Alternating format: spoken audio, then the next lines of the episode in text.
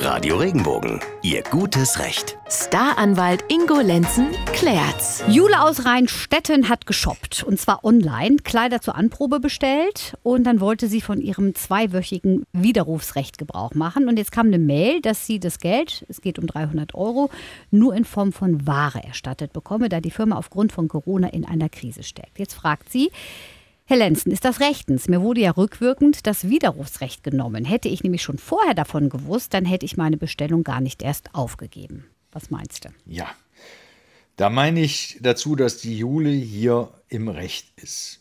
Die hat tatsächlich dieses zweiwöchige Widerrufsrecht. Das hat sich durch Corona und durch irgendwelche Krisen oder Zahlungsunfähigkeiten der Verkäufer nicht geändert.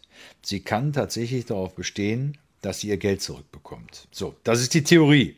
Jetzt kommen wir zu der Praxis. Das Unternehmen sagt, es sei nicht mehr zahlungsfähig oder könne nicht ohne größere Probleme das Geld zurückbezahlen, weil es sonst in die Insolvenz geht.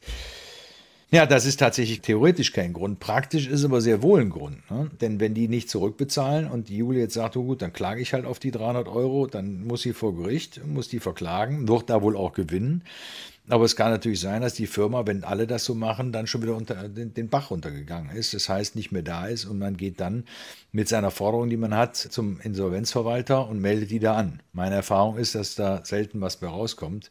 Da geht man nämlich leer aus. Ja, also ist die große Frage auch hier in Corona-Zeiten, was tun? Gehe ich darauf ein? Haben die vielleicht nochmal Ware, an der ich Interesse haben könnte? Nehme ich den Gutschein an? Das muss die Jule entscheiden.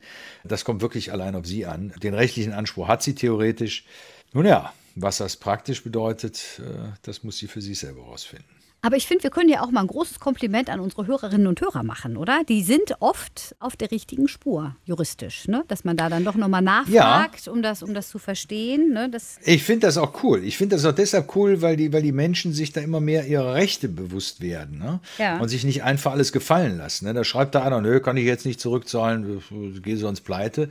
Kann man dem glauben, muss man dem aber nicht glauben. Vielleicht ist das auch nur eine Masche liebe Jule. Also wenn du da risikobereit bist, dann hau rein. Ja, ja ist halt immer so, ich denke jetzt mal gerade an Schalke 04, da hatten wir es ja auch drüber, ne? man kann es ja auch einfach mal probieren. Ja. Ne? Das ist halt auch immer. Ja, genau. Ne? Ja, das Ende haben wir ja gesehen. Das Ende haben wir gesehen. Ne? Manchmal klappt es, manchmal nicht. Danke, Ingo.